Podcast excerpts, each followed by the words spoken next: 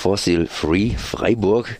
Vor mir sitzt äh, Esther und ich begrüße dich mal ganz herzlich. Guten Morgen. Ihr hattet gestern, glaube ich, euren Auftritt beziehungsweise eine Übergabe von Unterschriften 1170 an der Zahl mhm. und die hat Rektor Shiva gekriegt. Genau. Und äh, ja, ich meine, das war, wenn ich es richtig gelesen habe, im Grunde genommen offene Türen einrennen. Aber um was geht es denn überhaupt? Ich glaube, das interessiert unsere Zuhörenden ganz, ganz besonders. Wo habt ihr denn da offene Türen eingerannt? Denn Rektor Shiva hat natürlich gleich mal Ja gesagt. Irgendwie, hat zumindest geklungen, oder? Genau, also das war tatsächlich mal eine sehr positive ähm, Reaktion, die wir bekommen haben am Mittwoch. Ähm, ganz so offen waren die Türen aber von Anfang an nicht, sondern Fossil Free gibt es schon in Freiburg seit ungefähr zwei Jahren. Und wir haben jetzt fast zwei Jahre darauf hingearbeitet, überhaupt mal ähm, so ein offenes Gespräch zu haben. Davor haben wir, ähm, da wir eine Initiative sind, die auch vom Stura unterstützt sind, haben wir da uns immer so über ein Jour fix mal ein Gespräch mit dem Rektor vereinbart. Aber genau im Grunde ist es, dass er uns so offen gesagt hat, dass er die Initiative, dass er der Initiative positiv entgegensteht, war jetzt ähm, so mal das erste Mal, dass es auch so öffentlich war. Ganz einfach, ich gehe nochmal zu Anfang zurück. Fossil Free Freiburg, ja. was seid ihr? Was macht ihr? Genau. Das heißt, das ist natürlich interessant. Ja, also Fossil Free ist eine internationale Kampagne ähm, es geht um Divestment. Das bedeutet, wir möchten gerne, dass unsere Uni und andere große Institutionen, das können auch Unternehmen und Kirchen sein, nicht mehr in Unternehmen investieren, die mit fossilen Brennstoffen zu tun haben. Ähm, das bezieht sich explizit auf die 200 größten, die in der Börse gelistet sind. Genau, das sind Bekannte wie Shell, BP, Gazprom. Genau, und es geht ähm, darum, so diese Unternehmen ähm, daran zu hindern, fossile Brennstoffe zu fördern und sie dann zu verbrennen, um dem Klimawandel mal auf einer finanziellen Ebene entgegenzuwirken. Ganz naiv habe ich immer gedacht, die Universität investiert in Studierende, das heißt in Menschen aus Fleisch und Blut. Und äh, wenn ich das jetzt richtig mitgekriegt habe, die Universität investiert auch in, ja, in Sachen wie Kohle und Öl. Genau, das ist erstmal auch die ganz große Frage, das wissen wir leider gar nicht, ähm, da, obwohl es seit 2016 das Informationsfreiheitsgesetz auch in Baden-Württemberg gibt, sind da ähm, staatliche Institutionen wie auch Universitäten ausgeschlossen. Das heißt, ähm, sie sind nicht dazu verpflichtet, uns zu sagen, wo Gelder sind.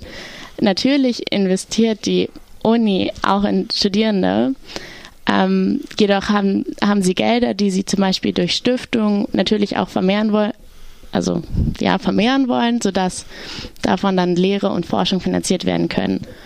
Und genau diese Stiftung hat Geld, also es ist halt das Stiftungsprinzip, dass die investiert werden und nur aus den Zinsen und das dann wieder den Studierenden zugutekommt. Das sind aber auch viele Immobilien, Wald und Weinbauflächen, ähm, genau, aber wie genau ähm, zum Beispiel die Fonds aufgeteilt sind, das ist das Interessante, weil ähm, viele ja, konservative Fonds zum Beispiel beinhalten immer auch Unternehmen, die mit fossilen Brennstoffen zu tun haben.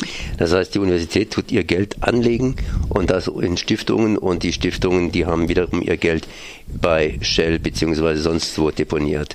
Unter Umständen möglich. Genau, unter Umständen. Weise um es ganz kurz zu machen. Und ihr versucht hier den Rektor, sprich äh, Shiva, dazu zu bringen, dass er da versucht, das Geld rauszuziehen. Das könnte natürlich ziemlich schwierig werden, weil Rektor ist er von, von, von, von der Uni und entsprechend gibt es dann viele Kommissionen, die irgendwo dazwischen sitzen oder Aufsichtsräte oder sonstige Sachen. Und bis die dann reagieren, wird es schwierig.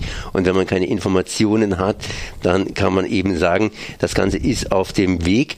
Und äh, Studenten und Studentinnen verlassen auch einmal die Universität und dann geht das Ganze ins Vergessen über, was macht ihr, dass das ein bisschen nachhaltig wird? Es scheint ja offensichtlich jetzt so der erste Schritt gewesen zu sein, diese Übergabe der Unterschriften und ähm, einen freundlichen, warmen Händedruck irgendwo und ähm, ja, wie soll er nicht erkalten?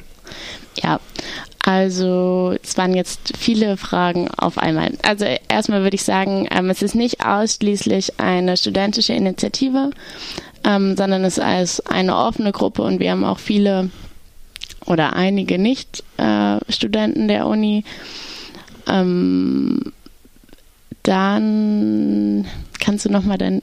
Der ähm, wesentliche Punkt ist, wir wollen dem Ganzen hier, dieser Initiative Durchschlagskraft äh, beimessen oder erhalten, dass ihr praktisch diese, dies, diesen Prozess überwachen könnt, dass tatsächlich die Universität aussteigt.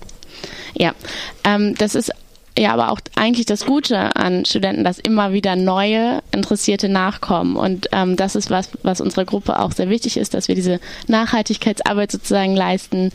Das heißt, es kommen immer wieder neue Mitglieder dazu. Ähm, viele von uns wohl, äh, fühlen sich auch so wohl in Freiburg, dass sie selbst nach ihrem Studium da bleiben werden. Und ähm, ich würde jetzt auch nochmal betonen, dass es nicht der erste Schritt war, den wir gemacht haben, sondern wir haben davor schon ähm, viele öffentliche Briefe zum Beispiel verschickt, haben ähm, dadurch, dass wir in anderen Medien präsent waren, ähm, gezeigt, hey, wie sind wir? Außerdem machen wir halt sowas, dass wir ähm, in einem Netzwerk von Freiburg ähm, Veranstaltungen mit organisieren und so einfach dauerhaft Präsenz zeigen. Genau. Okay, das heißt, das heißt, es geht weiter. Du hast mir auch gesagt, dass sie am Wochenende noch eine Demonstration plant. Genau. Ähm, wir sind Mitveranstalter der Anti-Atom-Demo. Ähm, die sich damit beschäftigt, dass wir gerne möchten, dass Fessenheim ausgeschaltet wird. Das ist ähm, auch eine eine Zusammenarbeit zwischen Frankreich, der Schweiz und Deutschland und wir sind bei der Brückendemo in Breisach und Neubreisach dabei. Ähm, dazu laden wir natürlich auch herzlich ein.